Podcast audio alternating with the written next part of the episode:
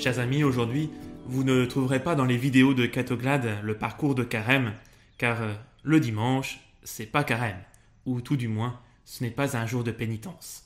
Il va donc falloir vous, vous contenter de mon commentaire, j'espère donc euh, être au niveau.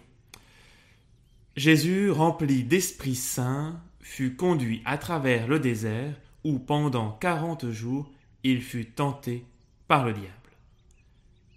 Chers amis, comme nous pouvons le voir avec Jésus lui-même, la tentation n'est pas en option dans la vie humaine. On est avec, on meurt avec, même les plus grands saints.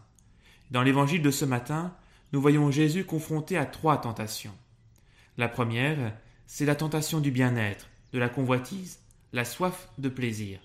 Change donc ces pierres en pain. Toutefois, au départ, il n'y a rien de mauvais, hein. il y a le désir sain et naturel de vivre, d'exister, de produire, d'engendrer. Mais ce désir naturel est perverti par Satan. Ce désir devient tendance à accaparer, posséder, engendrer pour soi.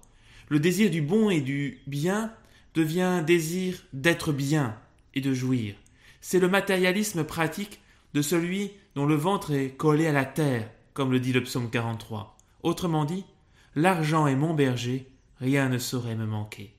Son symbole, c'est le porc, qui cherche la nourriture avec son groin. Et la réponse de Jésus est limpide. Il est écrit L'homme ne vit pas seulement de pain. Ainsi, pour nous, le combat spirituel va consister à passer de la cupidité à la charité. Deuxième tentation, la tentation de la gloire, la recherche des honneurs, la vanité. Je te donnerai tout ce pouvoir et la gloire de ces royaumes. Au départ, encore une fois, rien de mauvais, le besoin sain et naturel d'être reconnu et aimé. Mais ce désir naturel est lui aussi perverti par Satan. Ce besoin devient celui d'être reconnu à notre seul profit, admiré, exalté, bien vu, apprécié. Son symbole, c'est le pan qui fait la roue, et Jésus de répondre Il est écrit C'est devant le Seigneur ton Dieu que tu te prosterneras, à lui seul tu rendras un culte. Ainsi pour nous le combat spirituel va consister à réorienter ce désir, oui, il y a un amour, une gloire, une sainteté dont nous devons avoir soif. Mais ce n'est pas auprès des hommes que nous devons les chercher. Dieu seul peut nous glorifier. Troisième tentation, la tentation du pouvoir, de la puissance, de l'orgueil. Si tu es le Fils de Dieu, d'ici jette-toi en bas. De nouveau au départ, rien de mauvais. Le besoin sain et naturel de créer, d'organiser, de maîtriser le temps et les choses, de mettre ses compétences au service du bien commun. Mais, perverti par Satan, ce désir légitime devient la tendance à vouloir tout dominer, par le pouvoir, la richesse ou le savoir. On cherche l'influence et l'audience, on veut garder l'initiative des événements, des choses, le contrôle des gens, de soi, voire même de Dieu. On est celui qui a toujours raison et qui ne demande jamais pardon. Terrifiante ivresse du pouvoir. Son symbole, l'aigle qui domine et règne en maître. Et la réponse de Jésus, il est dit, Tu ne mettras pas à l'épreuve le Seigneur ton Dieu. Ainsi pour nous, le combat spirituel va consister à réorienter cette tendance en lui donnant d'être au service du règne de Dieu et non de son propre empire. Chers amis, comme Jésus, parce que nous sommes baptisés, nous vivons ce combat spirituel contre le diable. Alors retenons ces trois mots qui résonnent à nos oreilles aujourd'hui. La tentation, Satan et le combat spirituel. Une tentation, par définition, ça nous tente, ça nous attire, ça nous séduit, mais ça ne nous domine pas. Nous sommes libres de consentir ou non. Nous avons la force de dire non. Le Seigneur nous l'a promis. Nous ne sommes pas faibles face à elle. Nous sommes juste tentés. Nous sommes juste séduits. Face à cette séduction, s'ouvre pour nous le combat spirituel, le bon combat pour suivre le Christ, car parfois cette tentation a pris racine en nos âmes, et il nous faut aussi reconnaître notre fragilité.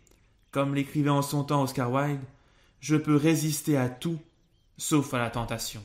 Et avouons-le, cette formulation triviale peut aussi par moments s'appliquer à nous. Rappelez-vous les paroles de Saint Pierre dans sa première épître. Soyez sobre, veillez. Votre adversaire, le diable, rôde comme un lion rugissant, cherchant qui il dévorera. Satan et celui qui s'oppose à notre vocation d'enfant de Dieu, comme l'écrit saint Paul, épître aux Éphésiens.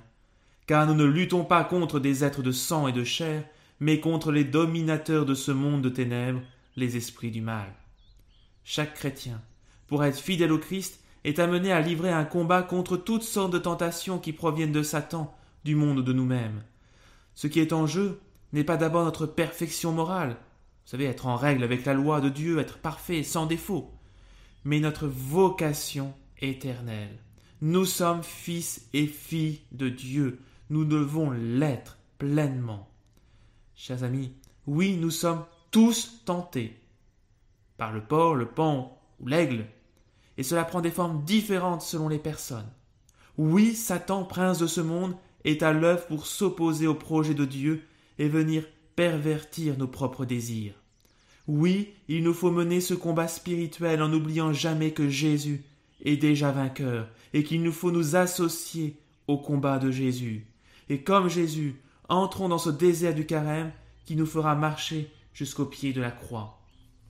Ayant tout épuisé, toutes les formes de tentation, le diable s'éloigna de Jésus jusqu'au moment fixé. Chers amis, que la bénédiction de Dieu, Père, Fils et Saint-Esprit, descende sur vous tous et repose à jamais. Amen.